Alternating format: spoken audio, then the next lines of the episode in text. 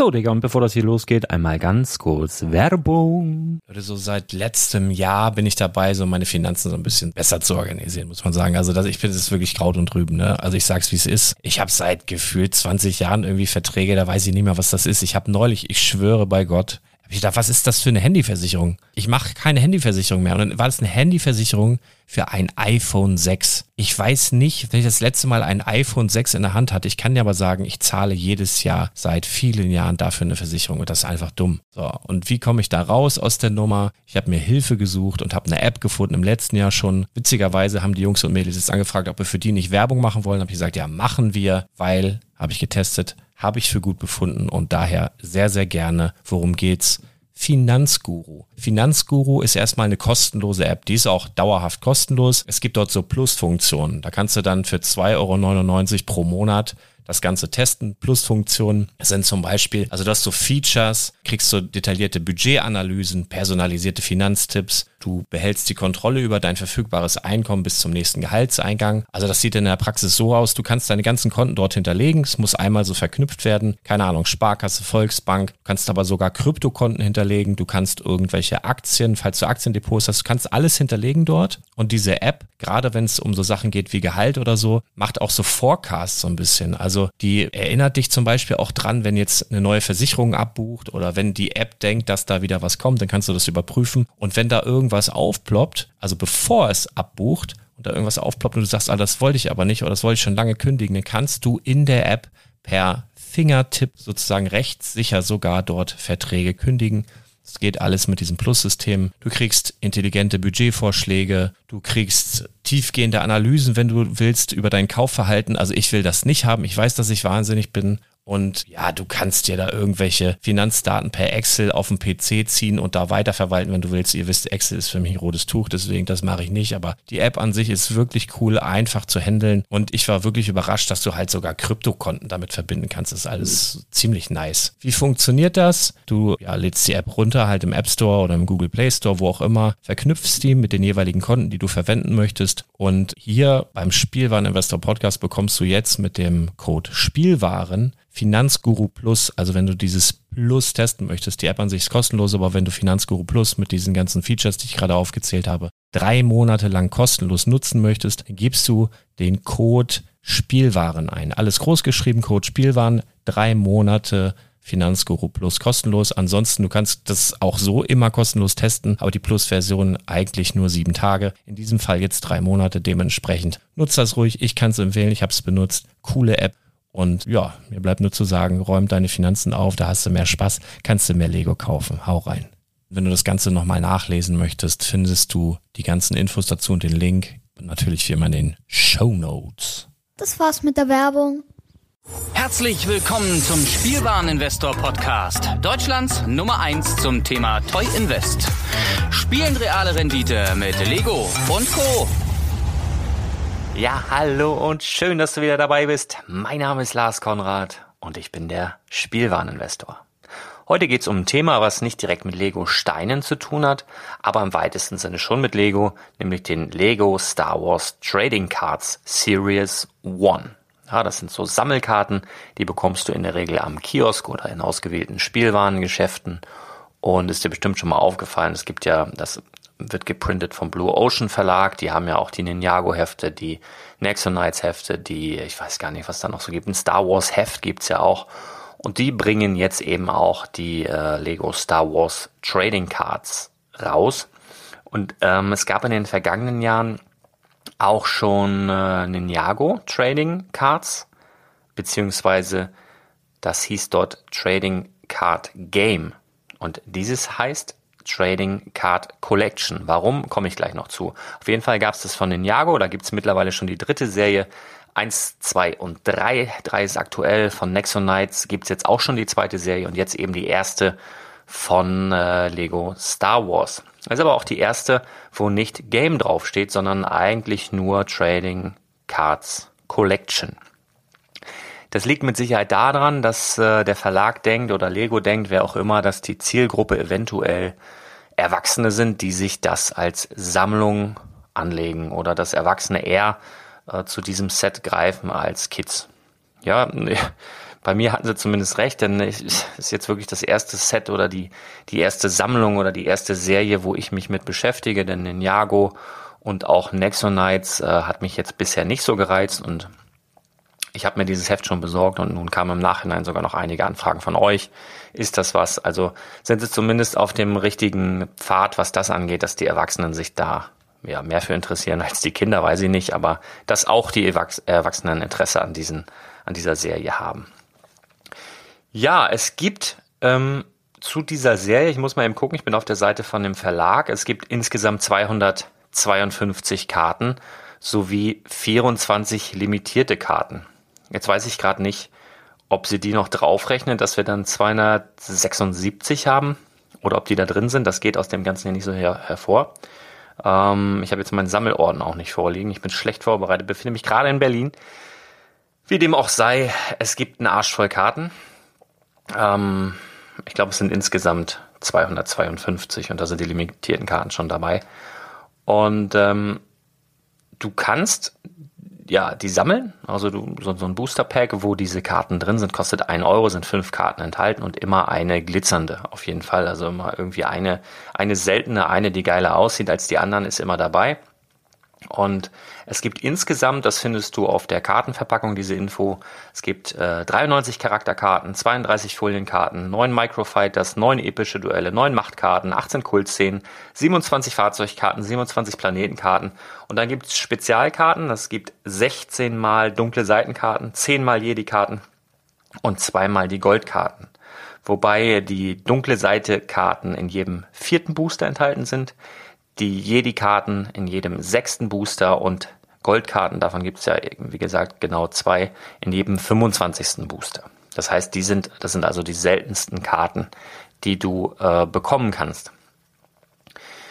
Ja, eignet sich das Ganze als Investment. Also, auch wenn es kein Lego ist, äh, mache ich, oder wenn es mutmaßlich überteuert ist oder mutmaßlich Quatsch ist oder ich mir vorher schon denke, wahrscheinlich ist das nichts, äh, teste ich das trotzdem gerne für dich. A, weil ich neugierig bin und B, weil ich dir auch Content liefern will, der dich weiterbringt. Und äh, aus diesem Grund kaufe ich ja auch mal auf der San Diego Comic Con oder auf der New York Comic Con Sets ein und gucke, wie die sich entwickeln und ob sich das gelohnt hat im Nachhinein, dass ich darüber sprechen kann, ja. Hierbei ähm, erst einmal äh, zu dem ganzen, äh, zu der Aufmachung. Also ich kenne mich ganz gut mit Magic-Karten aus, also Magic the Gathering, das ist so der oder der der Urvater aller Sammelkartenspiele, wobei das ja hier kein Spiel ist, das ist ja nur eine Sammelkartenserie. Ähm, und äh, ja, also von der Qualität her nicht vergleichbar. Also Würdest du hiermit spielen oder würden Kinder hiermit spielen, wird das Ganze kein halbes Jahr überlegen, äh, über, überleben. Dann würden die auseinander flattern. Also die sind halt ähm, ja eine recht günstige Pappe, eine recht günstige Folierung oben drüber. Also man hat den Eindruck, die kommt mal irgendwo auf und dann geht direkt die Folierung ab. Also richtig gute Qualität ist das nicht sehr, sehr billig gemacht, finde ich, hätte man schöner machen können. Obwohl die gut aussehen, ja. Also die Glitzergarten sind wirklich schön, aber von der Qualität, wenn du das in der Hand hast, von der Haptik nicht so geil. Ähm, ja, und auch relativ teuer. Ne? Also du kannst, ähm, also ich habe jetzt angefangen, ich habe jetzt ungefähr, will jetzt auch nicht übertreiben, aber ich jetzt ungefähr 130, 140 Euro da reingebuttert, habe äh, mehrere Startsets. Es gibt jetzt zum Anfang, das ist wohl immer so bei diesen Serien, ähm, gibt es verschiedene Packs, wo du dann, äh, keine Ahnung, fünf äh, Booster drin hast und eine besonders seltene Limited Edition Karte, die es nur in diesem ähm, Paket gibt, mit drin für ein Cent weniger oder so und die eine Karte gratis. Davon gibt's halt mehrere, die habe ich mir alle geholt, äh, teilweise mehrmals. Und äh, alles aufgerissen, alles rein. Ich weiß gar nicht, wie viele Karten mir noch fehlen, vielleicht 20, 30 Stück, aber habe schon dementsprechend viel investiert und ich habe aber auch für dich getestet, wie ist so der Value auf dem Markt. Also ich habe ein paar bei eBay eingestellt, normale Karten. Und du kannst ja bei eBay, Startpreis ist ja das geringste, ist ja ein Euro. So, und das kauft kein Schwein die normalen Karten für ein Euro. Ist erstmal ein Riesenaufwand, alle einzustellen, ja, also alle 200, was haben wir gesagt, 257. Ähm, ein Riesenaufwand und es kauft keiner. Es, es gibt keine 1 Euro für eine Karte aus, wenn es einen Booster für 1 Euro gibt. Also bisher, ja, wenn sich da was ändert, dann werde ich euch das wissen lassen. Was gekauft wird, sind die Limited Edition Karten, ja, die dann so bei ähm, speziellen, bei diesen größeren Paketen so als Zusatz dabei sind. Ja, da habe ich jetzt schon ein paar verkaufen können für 1,50 das Stück tatsächlich. Und äh, die Goldkarten, wovon es in jedem 25. Booster eben nur eine gibt, da gibt es zwei Stück von, die gehen auch ganz gut. Also die Sofortkaufpreis 3,50. Ähm, ich beobachte jetzt gerade eine, der ist schon bei 4,57 Euro ja, pro einer Karte. Läuft auch noch aus. Also da kann es durchaus über 6, 7 Euro gehen pro Karte. Also bei diesen beiden Karten äh, würde es sich lohnen. Aber wie spezialisiert man sich auf eine Karte, die nur in jedem 25. Booster zu bekommen ist? Schwierig.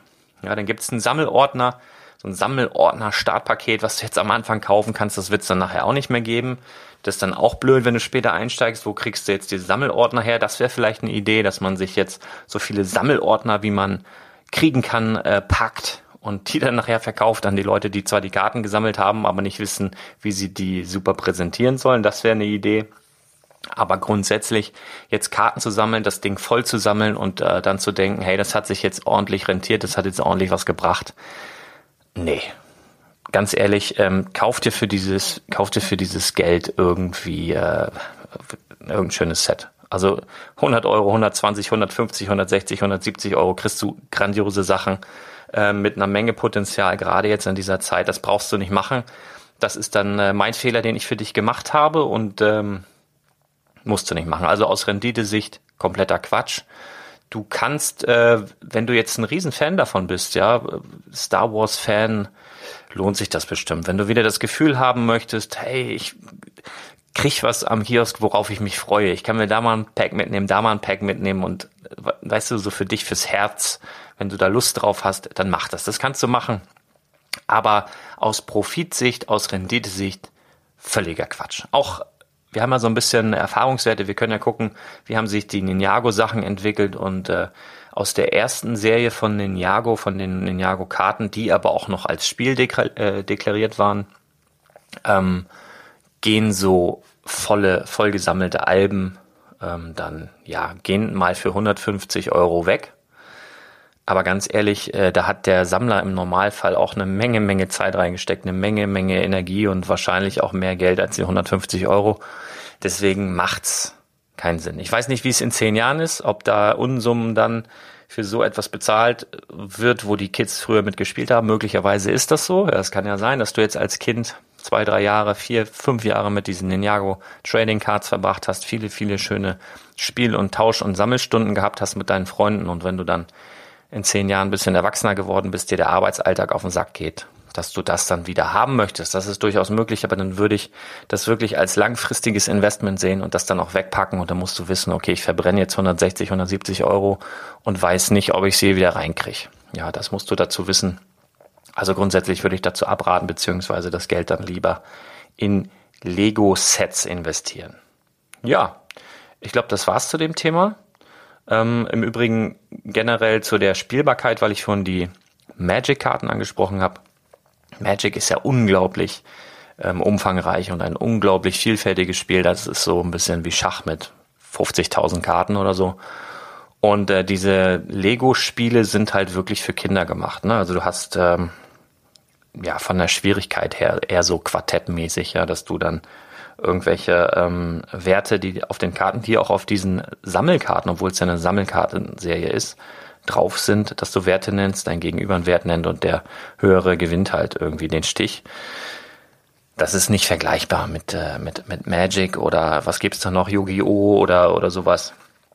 Ähm, das gar nicht. Also das ist für Kinder gemacht. Die Aufmachung der Karten ist ganz süß, ja, da sind auch ein paar Kultszenen, ja, wo beispielsweise Yoda mit Telekinese da irgendwie so ein Starfighter aus dem Sumpf holt, aber alles nur mit Lego-Figuren, ist, ist ganz nett gemacht. Ähm, halt für Fans der Serie durchaus ein, ein interessantes Sammelobjekt, aber nicht, um da groß Geld mitzumachen. Ich hoffe, es hat dir geholfen. Ähm, ja, das war's von mir für heute. Relativ kurze Folge, aber muss ja auch mal sein, ja. Also wir hören uns ganz bald wieder. Ich freue mich, wenn du dabei bist. Ich hau noch ein paar Link in die Show Notes um, ähm, da kannst du nochmal auf die Seite vom Verlag gehen, kannst dir das nochmal alles angucken und dir deine eigene Meinung bilden. Aber ich würde davon abraten. Okay? Bis ganz bald. Ciao.